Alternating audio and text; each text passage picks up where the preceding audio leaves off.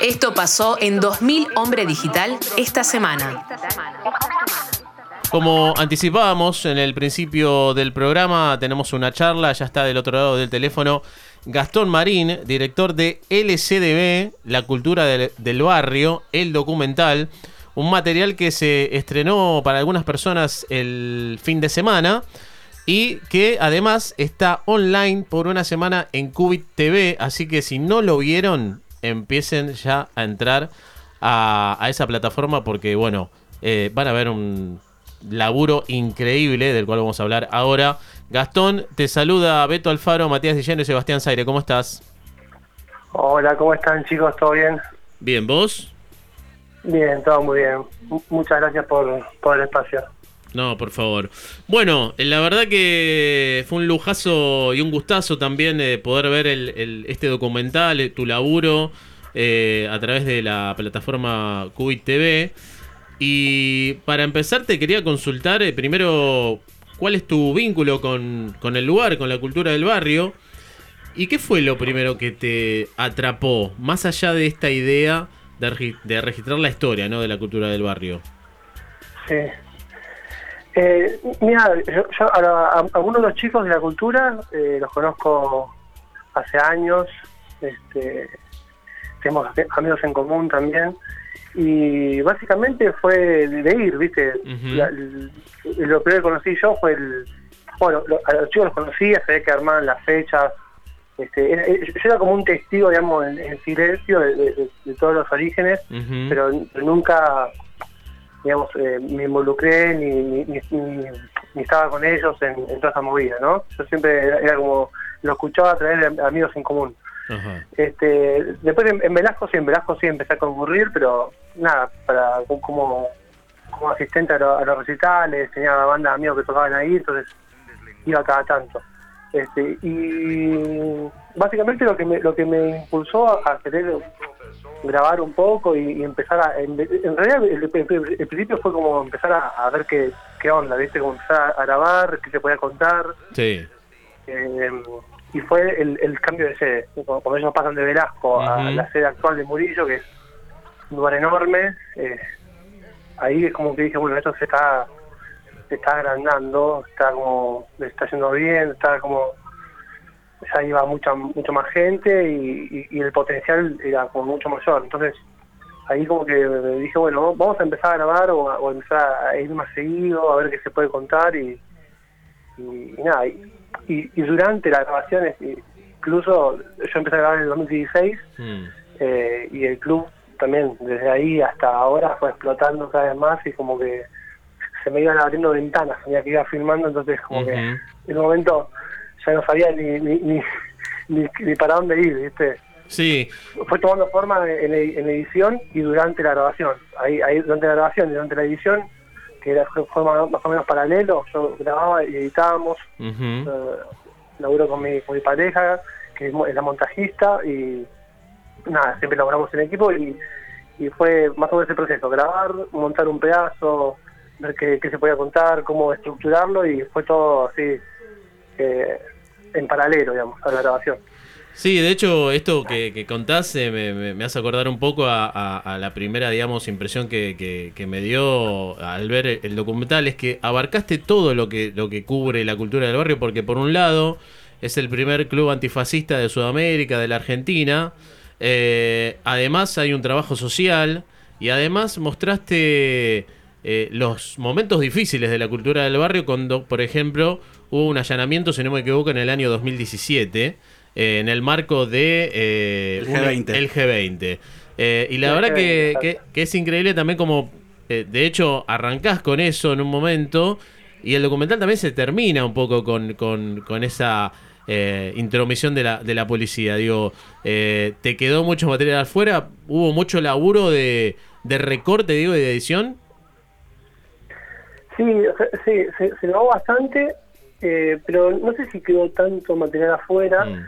Lo que sí fue, fue eh, y creo- yo creo que entró todo, pero condensado. O sea, el- el- uno de los desafíos más grandes fue ese, ¿no? Como tratar de contar todas las, las aristas que tiene el club como, como organización, que son que en un principio cuando yo empecé a grabar era bueno, un, local donde tocan bandas, era como una especie de eh, documental, ¿no? Eh, retratar un poco la escena eh, Yard, digamos, eh, medio subterránea que, siempre estuvo en Buenos Aires. Y después, eh, durante la grabación me di cuenta que, las aristas eran muchas más, que era algo mucho más importante, que tenía mucho más profundidad también, no era solamente bandas que van a tocar y se van a su casa después.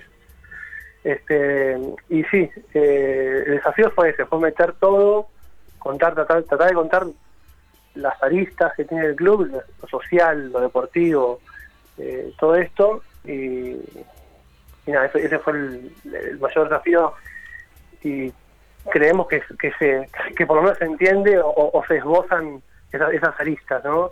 Este, y lo, y lo del, del allanamiento, sí, del allanamiento fue, fue como un momento, yo, ya, ya, ese, para, ese, para, ese, para ese punto, para el allanamiento, creo que fue en 2018, si me equivoco. Pero no creo que fue ese 20, sí, fue, estoy seguro, fue casi fin de año, pero no me acuerdo el año exacto. Eh, yo para ese, para ese punto ya estaba muy involucrado con, los chicos en el club, o sea, bien seguía grabando material para, para, para hacer el, para engrosar el documental, yo ya era una, parte del club, digamos, o sea, mm. me dolió como le dolió a todas las personas que estábamos ahí, el allanamiento, esa intromisión, esa, bastardeo del lugar, este, y nada, fue, fue la elección de ponerlo al principio fue como eh, nada, fue como, como, algo como dejar un, mojón ahí mm. para después que tenga más peso eh, la, escena del final, ¿no? Hola Gastón, ¿cómo estás? Sebastián te saluda. Eh, primero, felicitarte por el documental, lo vi anoche y me pareció muy bien contada la historia, muy bien elegido el archivo, muy bien la línea de tiempo también para el que no sabe, no conoce la cultura del barrio, de qué se trata. Y también ese rescate interesante, porque yo creo que esto que hablábamos recién, o que vos hablabas recién acerca del el allanamiento, esto de empezar con, con la policía en la puerta del lugar, con esta cuestión, me parece que queda como en un segundo plano, porque la construcción que hizo la cultura del barrio fue mucho más fuerte y pudo sobrepasar esa cuestión de de la intromisión de la, clausura, de, la cuestión de, del allanamiento. Y también lo importante del rescate que veo en el documental es esa cuestión de que no es solamente un no solamente música, que, que es, eh, que, es, que es importante, digo, divertirse, pasarla bien, estar con amigos, eh, encontrar un lugar de, de contención, pero también que hay otra construcción que es eh, que esto que rescatan desde el documental que es generar las redes con, tu barrio, con, el lugar donde habitas eh, y no solamente en Villa Crespo, sino también con la experiencia de boxeo que, los chicos hacen en Maciel. Eh, ¿Cómo te sentiste en esa construcción junto a ellos? porque te, sos parte del lugar. Pero bueno, estaba también esa intención, ¿no? De, mostrar como que no solamente un lugar de música, sino es un lugar del pensar el, presente y el futuro, ¿no? Sí, exacto, exacto, como, como vos decís, eh, exactamente. Este, creo, creo que es, algo que, que, también que, más allá de que lo, lo cuenta el documental o, uno se puede ir enterando a medida que, que, concurre al, club, para que no, para la gente, porque voy a hacer como una, un paréntesis para la gente por ahí que no sabe bien de qué es la cultura del barrio o nunca fue. La cultura del barrio es un club social y deportivo de Villa Crespo que nació como un, un espacio autogestivo donde tocaban bandas y fue creciendo hasta el punto de, abarcar un montón de, aspectos eh, y hoy es uno de los clubes de, boxeo así reconocidos dentro de la Universidad Federal que comparte escena con clubes míticos como el Almaro Boxing Club que tiene 100 años, digamos. Estamos hablando de, un, club de boxeo donde se hacen festivales de boxeo donde van 500 personas y hay más de 30 peleas por noche. Digamos, e, esa es la importancia que tiene hoy también deportivamente el club, no más allá de, lo musical, de, la, escena de eh, musical también que, es protagonista del club. Eh, pero creo que me fui de, me fui de la, bueno, No, está, está- estaba, estaba muy bien la, la introducción de qué se trata del club, porque obviamente somos gente que ha habitado el espacio, entonces largamos como Ah, si toda la sí. audiencia Sí, sí, Claro, conociera la, cultura, del, la cultura barrio. del barrio. Eh, no, pero bueno, Gastón, eh, a propósito de esto, vos sabés que hoy al mediodía le mandé un mensaje a Luis. Luis Tavera es una de las personas responsables del espacio de la cultura del barrio, diciéndole que, bueno, que había visto la, la película, el documental. Y que realmente la sensación que me dejó de- después de ver la película es decir, eh, quiero armar algo en mi barrio. Eh, y la verdad que ahí también eh, no solamente hay una historia eh, que ya conocemos, los que conocemos la cultura del barrio, sino que también eso fue transmitido a través de, de tu elección de cinematográfica, por decirlo de alguna manera, digo. No sé si, si- si es el, el tecnicismo correcto, pero eh, pasa por ahí Sí. también por, por lo que cuenta, digamos, tu, tu trabajo. Bueno, eso, eso, o sea, por un lado me deja tranquilo que se haya transmitido eso, porque creo que es algo también que, que Luis y todos los chicos de la cultura es algo que, que, que- que le dan mucha importancia, ¿no? De, de lo que es el, el trabajo de base, el trabajo en el barrio, o sea, eh, cambiar la realidad primero en tu entorno para después cambiar realidades eh, en particular, ¿no?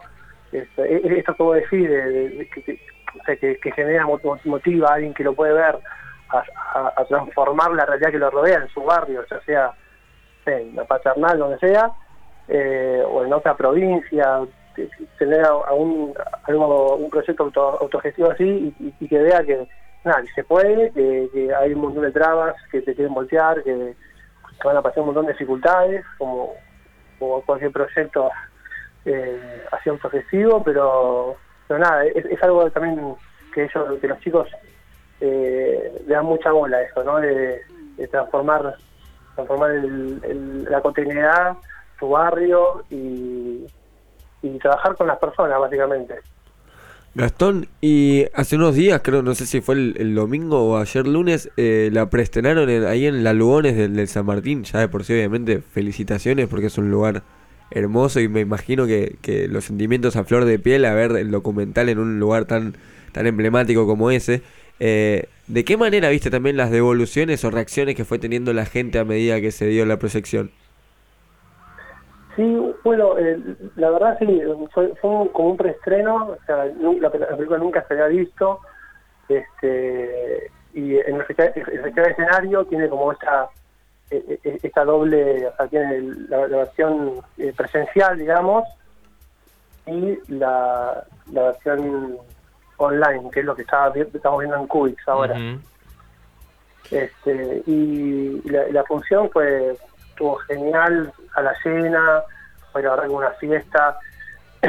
este, mu- muchos muchos chicos eh, salieron también como em- emocionados, es, co- es- es- es como decía Luis el otro día, más allá de que sea la historia del club, eh, también paralelamente la historia casi de su vida prácticamente, porque Luis eh, está dedicando su, su vida hace muchísimos años a este proyecto, como Gaby también, como los chicos, Bruno, Mm.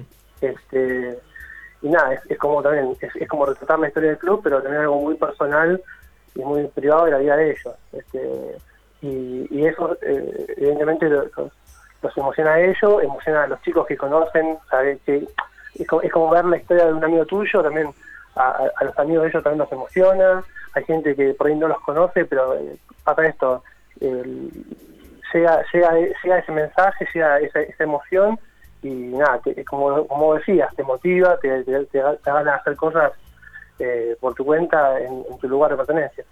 Y Gastón, eh, habiendo tenido este preestreno, ¿qué se viene no para el documental? ¿No tenés pensado o tienen pensado, mejor dicho, llevarlo quizás a algún festival, a algún festival independiente, proyectarlo en distintos lugares? ¿Qué, qué se viene para el documental de la sí, cultura? Eh, la idea es, es, bueno, la verdad que siempre en- un principio y cada vez que uno hace una película o al- algo por el estilo, uno tiene ganas de que lo vea la mayor cantidad de gente posible. Así que por el momento lo estamos presentando a todos los festivales que se nos presenten, que nos inviten, eh, vamos a, llevar la película.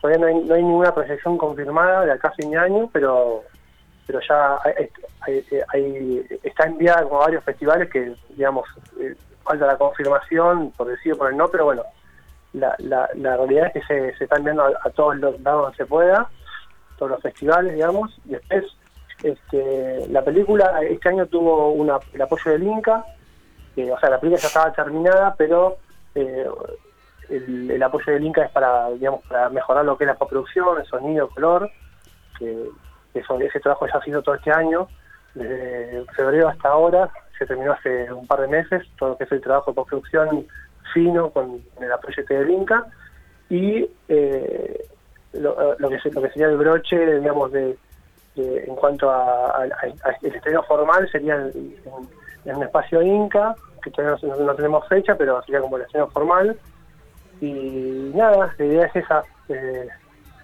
poder presentarla en alguna otra proyección, después tener esa semana de exhibición en el espacio Inca y finalmente que quede subida en alguna plataforma, que puede ser cinear, contar, o unas plataformas, eh, nada, que, que, lo, que lo más interesante es que federalizan la película y, no sé, alguien eh, en cualquier parte del país la puede llegar a ver. Gastón, te agradecemos muchísimo la comunicación y la verdad que nuevamente felicitaciones por, por el laburo. ¿eh?